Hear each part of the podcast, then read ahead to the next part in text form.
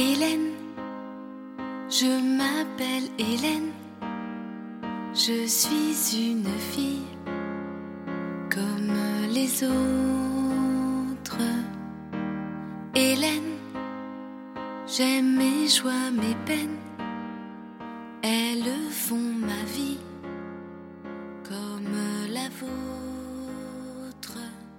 Je voudrais trouver. 美国一个众包的 T 恤网站叫 Threadless 上面订购了几件 T 恤和卫衣，一共加起来吧，大概也就八九十美金不到。当时呢，也是因为看到七十五美金全球免邮，突然热血了，就冲动了，就下单了。结果等了两个星期，东西终于到了，很激动的去邮局，邮局的人就跟我说：“你知道你来拿这个包裹是要交钱的吗？” 当时我就傻掉了，因为我没有带钱。我先以为大概也就几欧吧这种费用，结果一看竟然将近三十欧的税费，而且这个税费被称作为我进口了一样东西，所以要收取这部费用。我后来上网查了一下，好像一旦超过二十欧元，从非欧盟国家进来的话，就要收取一个 VAT 的费用和一个清关的费用。对，加起来差不多，我那些东西就也就近三十欧了，所以我当时就心在滴血。幸好我有一个很有文化的室友，我的室友呢，今天也会和我们一起来录这期节目。那我现在先介绍一下我的室友。嗯，大家好，然后我就是小虾现在的室友，然后可以叫我小沈同学。然后我呢，就是是学法律的，就是在大家的眼里都是 Boston Legal 那种感觉。但是呢，在我们法学院同学的眼里，你就是每天在不停的看案例，看完不停的忘记，然后上课不停的被老师怀疑你到底有没有读过案例的一群苦逼的学生。之前是在国内读法律嘛，就是还有法条那些书你可以看，就考试前可以突击。然后到了欧盟啊，或者到美国那边，就是大家法律体系不一样，他们就是没有那些原则，都是明明白白写在书上的，都是从每个案例当中衍生出来的。所以你你要是平时不复习、不预习的话，就是到了考试之前，你根本就是什么都不知道的状态，然后就会非常的慌张。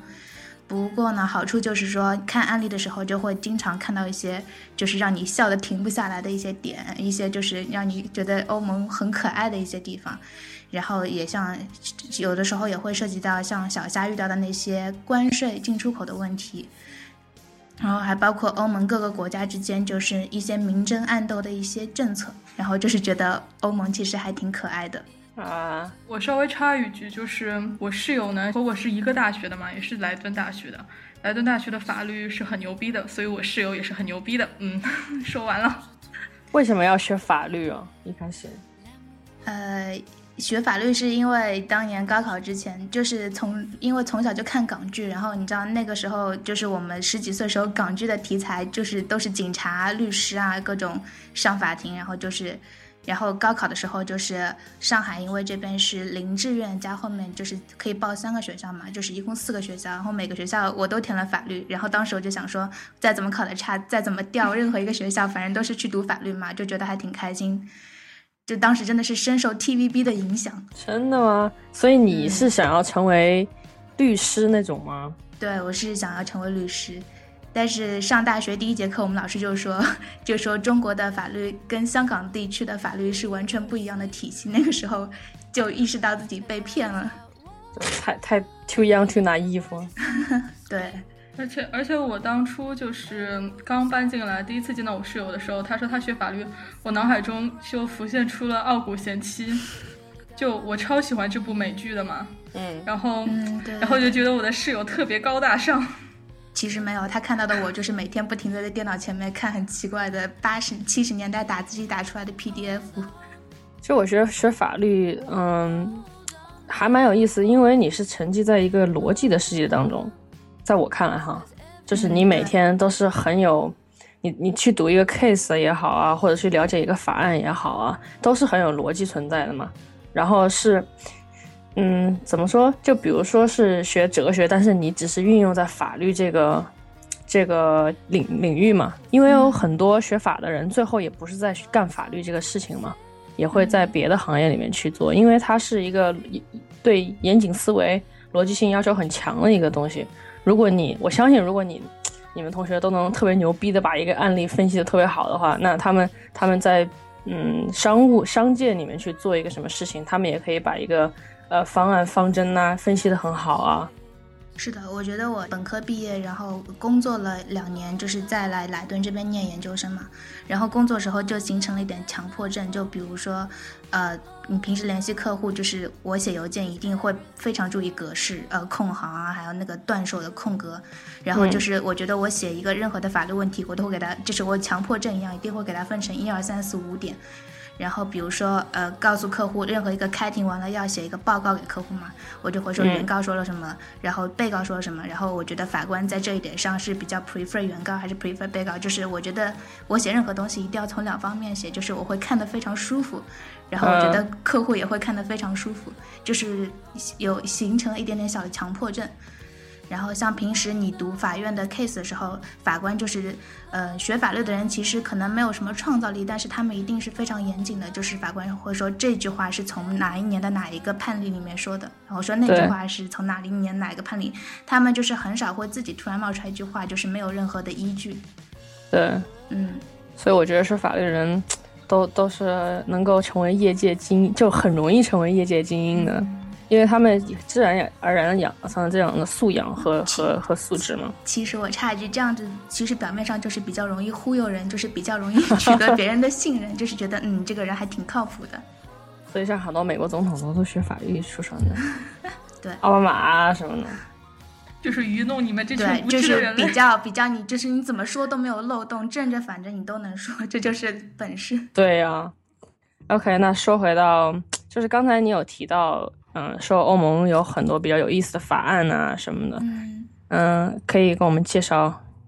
一两个先。呃，其实欧盟就是从最开始没有来之前嘛，就是我就知道，呃，欧盟就对于旅，就是我我们这种水平的，就是想来玩的游客来说，就是我就知道他就是只需要一个申根签证。然后就就，然后他们统一的用欧元，但是来了之后就发现不是的。就比如说英国，它是欧盟的成员国，但是呢，它就不是申根区，然后它也不用欧元。然后我曾经还一度以为英国不是欧盟成员国，还闹了一个很大的笑话。但是后来某一天看叔叔发现英国居然是欧盟成员国，然后在想，那他为什么不用欧元呢？然后他为什么不实行申根签证呢？所以就是说，其实欧盟他们就是表，他们虽然是一家亲，但是在就是有一些就是他们就是法案的整个，虽然他们是欧盟叫共同市场，但是他们的统一化的程度在每一个层面就是不一样的。比如说在货币区，呃，那个捷克他们也是不用欧元的，因为他们的经济比较落后。然后像英国，他们觉得他们自己的就是经济发展比欧盟更加成熟一点，所以他们不希望把欧那个英镑。统一为欧元，还有包括在一些边检的政策上面，就其实欧盟内部还是挺有活力的。然后比如说欧盟他们最著名的一个法案就是关于 business law 的，就是说一个呃 European Community Market 就是一个共同体的市场。嗯，然后他们有一句非常感人的像口号一样的原则，就是四个自由，就是 free movement of people, service, capital。And 嗯，worker，就是说他们希望实现就是，呃，就是欧盟成员国居民，然后工作、服务和那个资本的自由流动，就是这样一个就是 free movement 的市场。然后这样子其实我觉得是跟美国有点像，就是说只要你是欧盟成员国的居民，你就可以，嗯，比如说你是一个荷兰人，然后你想去比利时，你可以就是。呃，在比利时待三个月不需要任何的 residence permit，也不需要任何的签证。然后你要是待超过三个月的话，你可以在比利时找一份工作。然后这样子的话，你去当地的市政厅登记一下，你就可以合法的在那边居留。同时，他们要求就是每个成员国就是相互承承认，就是嗯各个国家颁发的学历。比如说那个大家都知道那个比利时啊、荷兰、德国这些国家的教育学历比较高。那么，如果你是一个意大利毕业的律师，你想在荷兰找一份工作，就是像之前有些案例，就是说那个，特别是像德国，他们要求那个律师必须是本科毕业，然后三年以上工作经验，然后他们就可能不太愿意，就是在早期的案例当中，德国的就是那些当局就不太愿意承认意大利就是授予的本科毕业证书，他们觉得意大利训练出来的律师跟他们德国训练出来的律师的素质是不一样的。那么在后来，就是欧盟就通过一些法令说，各个成员国之间应当相互承认，就是每个国家颁发的学历，除非你有就是。呃，特别的理由说，呃，那个国家颁发的学历，那个国家教出来的学生，在你们国家是不能够，就是不足以，就是有资格去提供这样的服务的。还包括就是再说到那个 service 这一块，就是说法国要造地铁了，然后他们就是在葡萄牙找了一个那个承包商，那这个葡萄牙的建筑商他就把他。葡萄牙自己的工人从葡萄牙就是等于说是运到了法国，在短期的三个月就提供一种造地铁的服务。可能就是葡萄牙这个国家跟法国的经济发展水平不一样，提供的工资水平也不一样。然后法国呢，为了就是不让这些葡萄牙工人过来，他就是他找了个理由，就是说如果，嗯，你把葡萄牙的工人从葡萄牙带过来，你必须给他们跟我们法国一样的最低工资。然后那个时候，葡萄牙就是就说，他说这些工人跟我们的劳动关系是在葡萄牙，他说他们愿意就是接受那么一点工资，然后他们愿意从葡萄牙到法国来，就是你不能用这个理由限制我们。后来就是欧盟法院又出了一个规定，就是说像这种短期的提供服务的欧盟法，它对每个成员国有一个最低工资的要求，就是只要满足了这个框架之内，就是你不能仅仅以这个你的社会福利跟我的社会福利就是。不那么一致的这个理由，就是限制别人，就是这些服务提供者的流动。然后就是当时我们在说这个案例时候，我们的老师是一个荷兰人嘛，他其实就是有一点就是感觉是在那个嘲笑葡萄牙人。他说看了这么，他说葡萄牙也算是一个欧盟比较重要的国成员国，但是看了这么多案例，第一就是只有在就是劳动力流动这一块才大量的出现葡萄牙的案例，就是他的潜台词就是说葡萄牙是专门出就是出产这种。建筑工人、民工，对，就是其实这是一个现实，因为就是葡萄牙好像是比较后面加入欧盟成员国，然后当时他加入欧盟的时候，就是他跟欧盟的很多成员国签了一个双边的协议，说就是为了防止他们突然间加入，然后突然间大量的民工就是涌入那种比较高福利的北欧啊、西欧国家，就是当时有个过渡性的政策，说什么就来规定，就是限制这些人的就是自由流动。其实那欧盟就本意我理解的欧盟，因为我们高中历史课好像也会学吧，就是欧盟欧欧洲共同经济体，对对对，是吧？欧盟本身存在的意义就是，我的理解是他们希望能够嗯共享资源吧。对他们就是希望人就是在，因为他们说人就是自己会在国家之间就是资源的配置就会达到最大的化，就是不需要你的国家去太多的监管，就是人员会自己在最需要的地方找到工作，然后这样资源会最大化，那么经济成本就最低。嗯，其实就是为了对抗美帝。是的。对，其实欧盟的这个计划还是美国的马歇尔将军提的，就是在那个二战之后。为了振兴欧洲才提的这样一个扶持欧盟的计划。嗯，对，其实你你很很容易理解嘛，因为在欧洲的话，太多国家了。如果是很分散的话，每个国家都要搞搞很多政策去建设每个国家的基础建建设啊。然后，比如说德国，那可能它本身的呃这优秀人才比较高，它可能就需要这种。呃，比较廉价的劳动力。那在美国的话，就会有墨西哥人，对不对？对，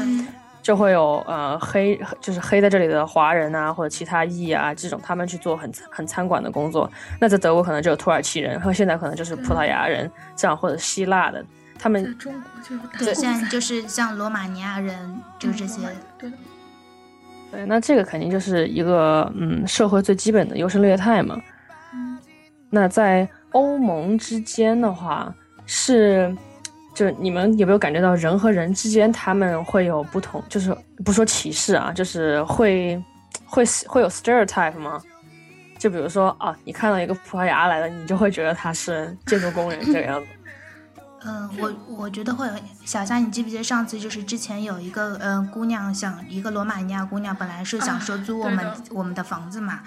然后那个时候，罗马尼亚姑娘说，她就是她在这边，就是如果不通过学校提供的房屋中介找房子的话，就是非常的麻烦，就是找房子去见房东，就跟面试找工作一样，房东就会因为他是罗马尼亚人，就问他需要他提供详细的信息，你一周一到周五都在干嘛？你平时没课的时候，呃，都做些什么事情？然后最好他能提前把很多个月的房租都付了。那是因为就是欧盟他们潜意识，欧洲人认为罗马尼亚人就是小偷的代名词。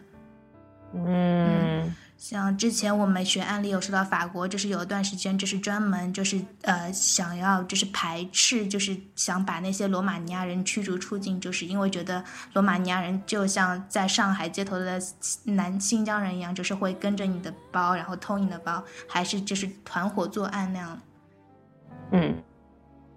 在欧盟的话，比如说他们就是那在欧盟会不会有黑黑着的这种身份的概念呢？还是我我觉得应该不存在吧。他们，因为因为我之前在德国的时候，嗯，就是柏林墙附近嘛，嗯会有很多各种国家的那种朋克，然后包括一些，嗯，他们应该算是非常高级的流浪汉了，都把自己的车改成那种小房子住在里面，就是沿着柏林墙那一段这样住着，然后建造所谓他们自己的一个生态循环的小社会。那那些的话，嗯，也是各个国家来的人，但是我觉得他们好像也未必去了，就是公安局或者是市政厅登记过，对，因为我觉得他们应该也不会查的那么严，可能对于他们自己的话，因为就其实他们欧盟现在强调的一点就是一个 union citizenship，就是说你是一个，就除了你，比如说你是个荷兰人，你除了有荷兰人这样的身份，你还是一个欧盟的居民。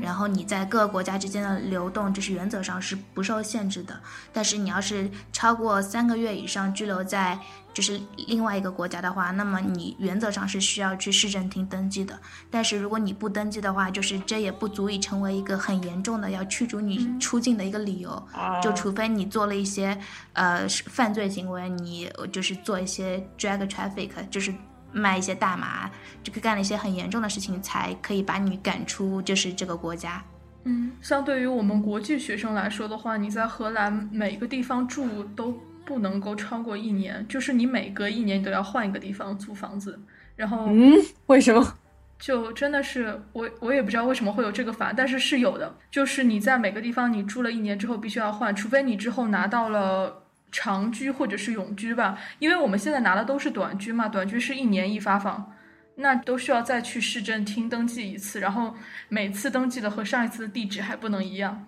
所以就是说我在这里每一年我都要换一次房子，这么悲催？比较奇，然后就很奇葩。这这就可以引申出下一个话题，就是说，如果你不是欧盟居民，然后但是你很想留在欧盟，就是比如说你很想拿到美国绿卡这样子，你有一些什么途径？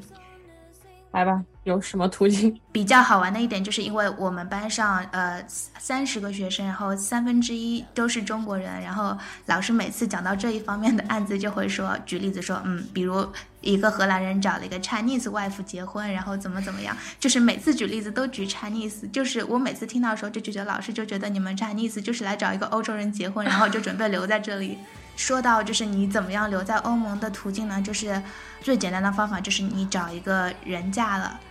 因为他们规定说，就是只要是欧洲居民的 family，就是有权是可以，就是 accompany 他们，他他们一起留在任何一个国家，因为就是你要尊重别人的基本人权，尊重家庭团圆这种最基本的需求。对的，包括我们在这边，如果你读研究生可能还没有，但是如果你读博的话，是有那种家人团聚签的。嗯就像我读博了，我可以把我妈或者我外婆就直接让他们过来，可以在这边待一年。对，而且就是说，如果你就是不是找人结婚的，你不是成为任何一个欧盟居民的 fam 居民的 family member 的话，你还有条途径，就是在这里合法的，就是生存五年以上。啊不是，或者比如说你读博士加研究生，就可能差不多快五年了。或者就是你找到一份工作，你每年签一次，就是你只要居留合法，就是合法居留五年以上的话，你就是可以有那个 permanent。a residence permit 就是你可以永久居住，但是你这跟就是加入国籍还不一样，你还不是就是欧盟成员国的居民，但是你可以在欧盟永久居住。对，如果你要加入嗯国籍的话，你必须放弃中国国籍。对，嗯，我这么爱国的人，我是不会的。这样说起来，和美国比的话呢，最简单的方法肯定都是一样的，就是结婚，这永远是最快的途径。因为毕竟是确实西方国家要尊重人权，他你夫妻要团聚，他不可能说啊，你你必须在中国待着，然后然后你就开始靠靠那个 Skype 联系感情，肯定不可能。那呃，在我觉得在美国不一样的是，他不会按照你待了多少年就给你发放这个永久居民。那我知道在德国好像也是一样，你待满八年吧，还是多少年，你就可以。然后香港是七年，嗯，就是好像除了美国哈，大部分这种嗯、呃国家的话，都会有相关，就是说你待满多少年就会给你发放永久居民的这样的一个政政策。有一个澳大利亚，澳大利亚要雅思四个七，这么奇怪，嗯其实这样子是，这样子是比较符合，嗯，我觉得是比较符合 globalization 全球化的这么一个需求吧。嗯，因为你这个人如果可以在这个地方生活下去，就说明你是适合在那里的，说明你是融入这个社会的。对，你是融入的，你可以创造，你为这个社会也创造了税收啊，你你也为这个国家创造了你的劳动力啊，等等等等。那在美国的话就比较残酷，可能就是它本身就会有很大的一个基础的这种呃底层的人民需要养了，墨西哥裔呀、或者是就是黑人啊，他们要有要有一些社会福利嘛。然后他们本来美国在我看来就是一个很精英主义的国家，他可能只只会选 top of the cream，就是最好的最好。啊，嗯最好的最好，你留在美国，比如说那些博士啊，那些优秀人才啊，就比较容易嗯获取这种的一类型的绿卡。那么如果是普通留学生想要留在美国的话，是非常嗯，就还是比较艰难的一个过程，因为每年美国都会有一个呃，美国的工作签证叫 H1B 嘛，嗯每年都会有一定数额的 H1B 的发放。嗯，他们发放呢会在四月一号开始发放。这一两年啊，都是大概一个星期，那个移民局就通知说他们不再接受任何的 application 了，啊，因为就满了，而且是大大的超过他们的那个 cap。然后他们会进行一个 lottery system，嗯啊。就是所以对于一个一个对于一个留对对对一个留学生来说，车牌还要残摇号酷。对，就那感觉差不多吧。就是你你好不容易找到了一份工作，好不容易那个你的老板愿意帮你，因为这些办移民手续你要请律师啊，花钱呢、然后交这些申请也要花钱。好不容易你们的老板愿意帮你办这些东西，结果你还得抽签。那先抽博士，然后再抽研究生，然后最后抽本科。有点像上海人才留下来要评哦，对那种感觉。对。对，上海是你入户的话，就是它有一个评分系统嘛，好像是一百分制还是怎么样？你每达到一个要求就可以加多少分，然后一直加加加，就是然后再把所有人的分数你你的学历，你有没有得过全国性的奖？然后你的英语呃是呃四六四六级是有没有多少专利分这样子？再把所有人的分数从高到低排，然后把前多少名的这些人就是可以入户。这样还比较公平啊！你这样是，至少你知道自己大概是什么样的一个是你现在就和车牌号一样，纯摇奖啊！我有认识同学就是真的没有抽中，真的没有抽中。那要么就是你只能打包回国，要么就是你赶快找一个人结婚了，这是很残酷的一个东西。就是嗯，那如果这个人真的很优秀，你的老板可以证明，就是我这个工作岗位除了他，我找不到第二个人来遗憾会少很多，啊。哦，明白。所以就 挺残酷的吧？还是不过说到这里，我突然在荷兰，应该是只有在荷兰，还是在还是整个欧洲都有，就是还有另外一种可以留下来的，他不不需要结婚，就是 partnership。啊，对，就是他们有一种就是跟婚姻就是等同效力，他们叫 partnership，就是虽然这两个人没有结婚，但是他们有一段比较稳定长久的关系啊，他们有共同的呃银行账户啊，或者共同的房屋贷款，就是能证明他们俩是是 partner，然后。就是如果你是能证明你们俩是这样的关系的话，就是你也可以就是作为欧盟成员国的一个 family member 这样留下来。嗯，然后我们就当时我们就不太明白嘛，因为就是在我们的那个价值观当中，就是我们觉得两个人在一起肯定就是结婚啊，就是我们从来不知道 partnership 是什么意思。然后之前小虾有一个那个荷兰同学来我们家里吃饭，就说之前他的爸爸妈妈也是这样的，嗯，对，就是他们俩就是没有去正式的呃婚姻登记处或者相关的部门登记，他们就是一直以 partnership 的这种形式存在。对，然后也不需要什么做什么婚前证对明或者是财产什么这种东西。然后你要是哪你，所以你也不需要离婚。要是哪天你们不想一起过了，你们就就直接就把这个注销掉。嗯拜拜就可以了。荷兰同学就说这样的一个制度就是是为了方便就是同性恋的，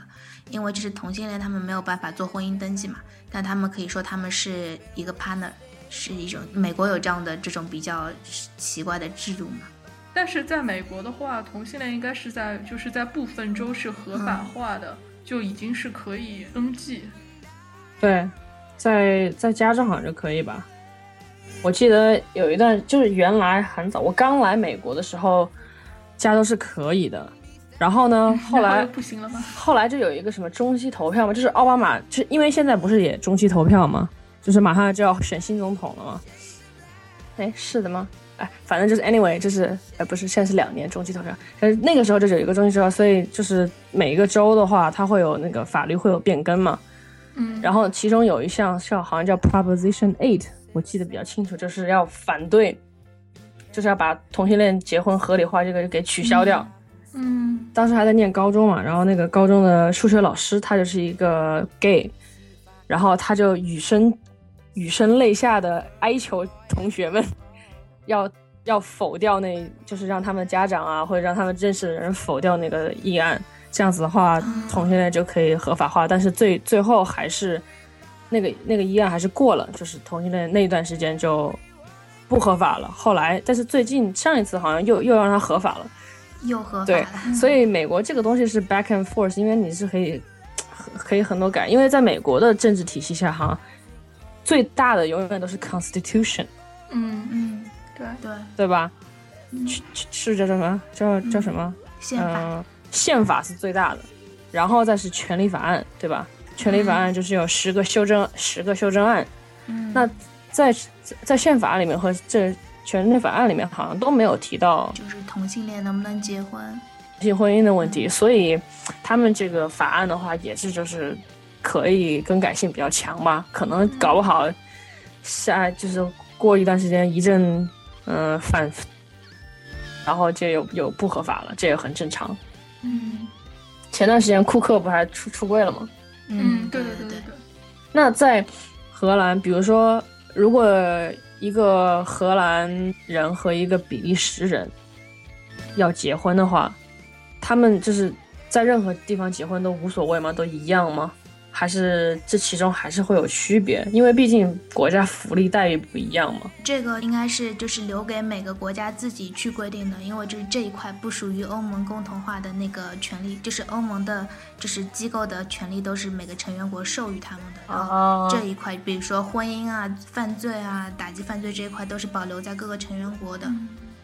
在我看来比较不好的一点就是说，因为毕竟每个国家经历经济实力不太一样，对消费水平不一样。你一欧元的购买力就不一样。对的，这个真的是，我 真的深有体会。因为荷兰这边消费水平就算没有北欧那么高，但是相比较德国、西班牙、意大利那种，肯定是算是比较高的了，而且房租也算是比较贵的了。你们现在一个月房租多少？我我们现在这个已经算是很便宜的了，是我们两个人七百欧，但是你们两个是 share 对，其实就直接是这间房一个大的，总体价格还挺贵的。对，这间房也就四十五平方吧，四十五平方米，对的。但是就是只有你们两个人哈。嗯，还有一种学生宿舍是，它有那种专门建给学生的学生宿舍，就是所谓的呃四五个人，然后一个走廊这样子共用卫生间和厨房，它就有两种价格，一种是可能两百八十欧你就可以租到了，还有一种就是在 Hugo 那边那种可能要四五百欧才租得到的。超贵。然后四五百欧那种呢，一般不是有钱人呢，就是国际学生租去租。我刚刚说的两百八这种呢，一般就是荷兰人，或者是说你会说荷兰语，这样子他们才会让你去住。因为在荷兰这边，你租房子特别麻烦，你肯定会有面试，还得面试，你知道吗？真的是不可想象，就是你去我找一个房子租，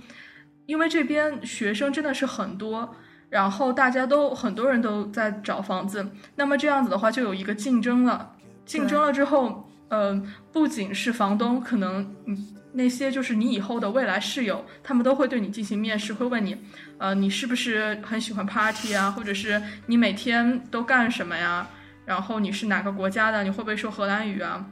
那有的人如果像像我刚刚说的两百八十那种，他们可能那一幢房子里面学生都是本科荷兰的本科生，那他们基本上也比较 prefer 说 Dutch。那我那他就会觉得你是国际学生，然后我平常还要专门为你说英文，他可能会觉得比较麻烦。这种那他可能就我不希望你住在这里，那可能这样子你就租不到这么便宜的房子了。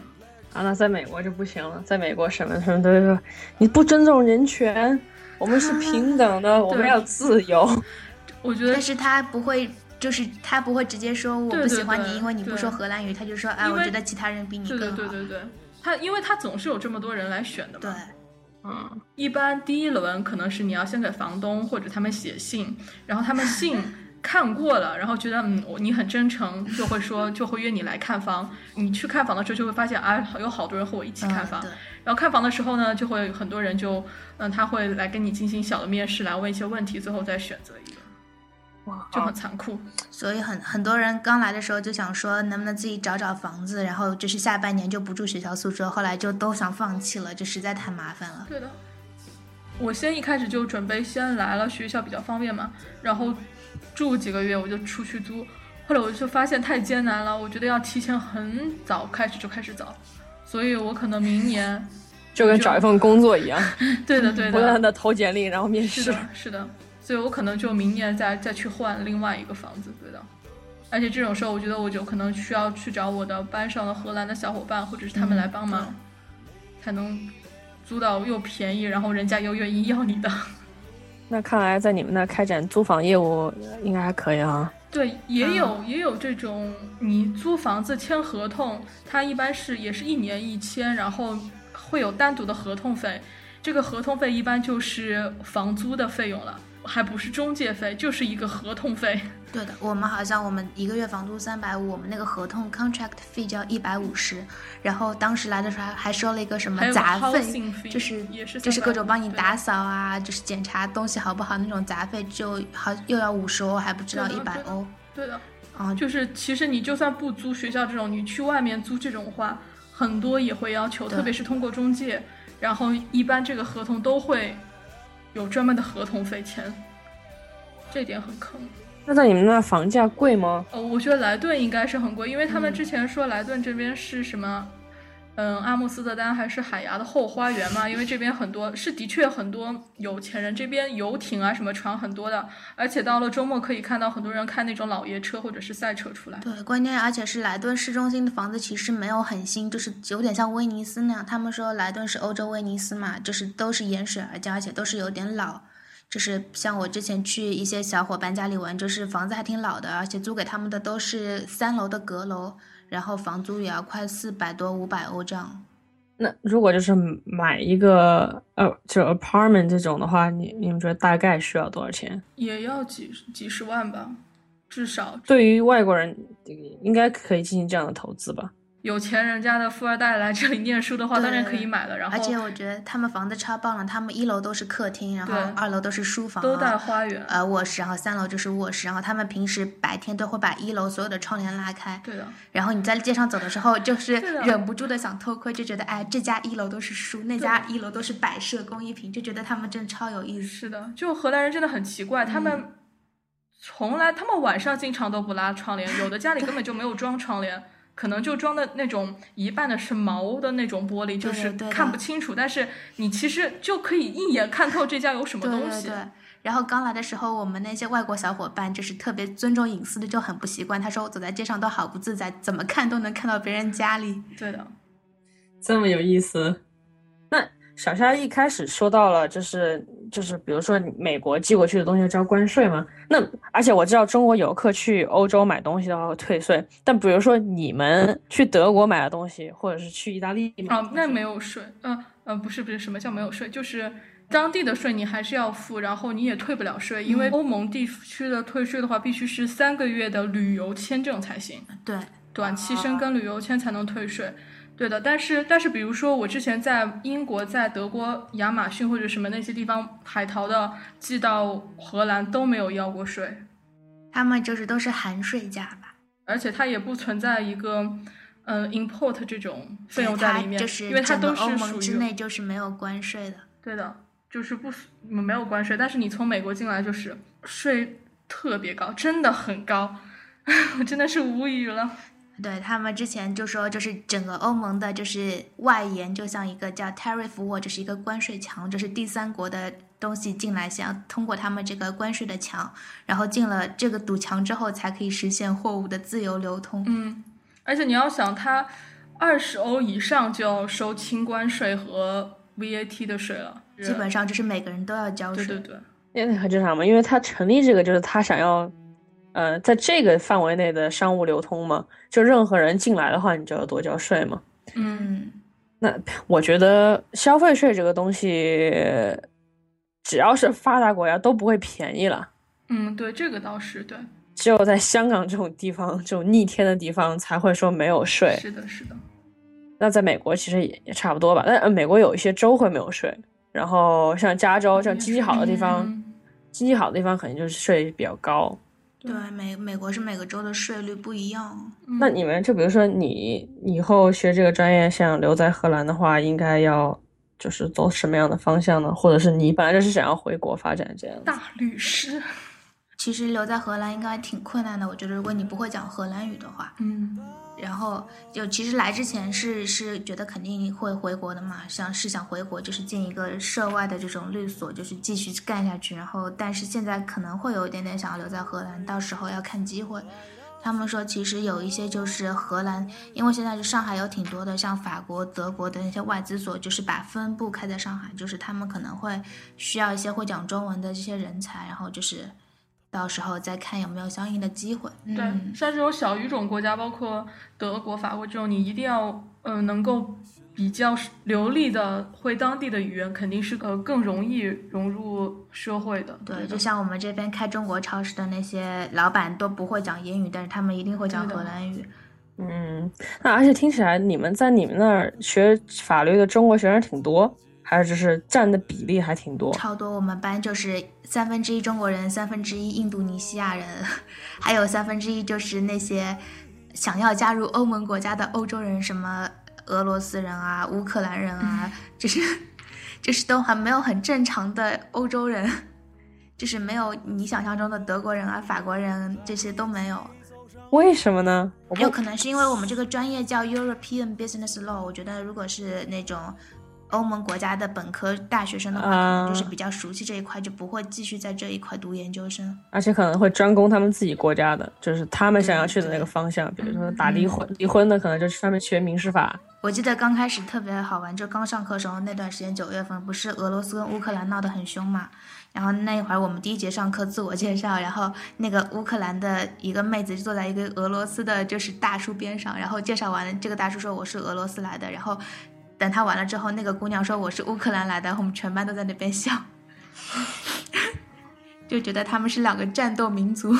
嗯，在我觉得在欧盟还蛮有意思，就是说，嗯，国家和国家之间真的很近，嗯，然后很多东西你就可以看到很多嘛，然后有意思的东西比较多，不像美国什么东西就大快，啊，对。呃，比比较比较单一的一个一个一个文化，而且就是好而且欧洲人真的就是还挺混挺杂，就是他们可能说我的爷爷是德国人，然后我就是荷兰人，然后就是我又找了个哪里的法国人结婚，然后我的小孩又是哪里人，所以就是大文豪啊、大艺术家呀、乱七八糟的事儿啊，发生在欧洲比较多。对，然后他们的故居就是全欧洲都是。嗯，对，在美国还是快餐文化吧，好莱坞，对吧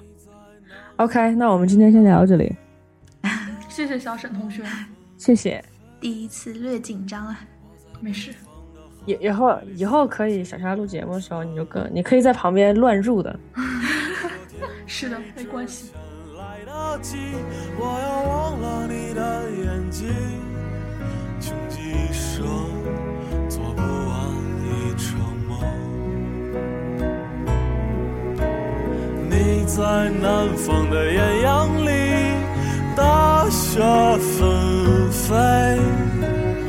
我在北方的寒夜里四季如春。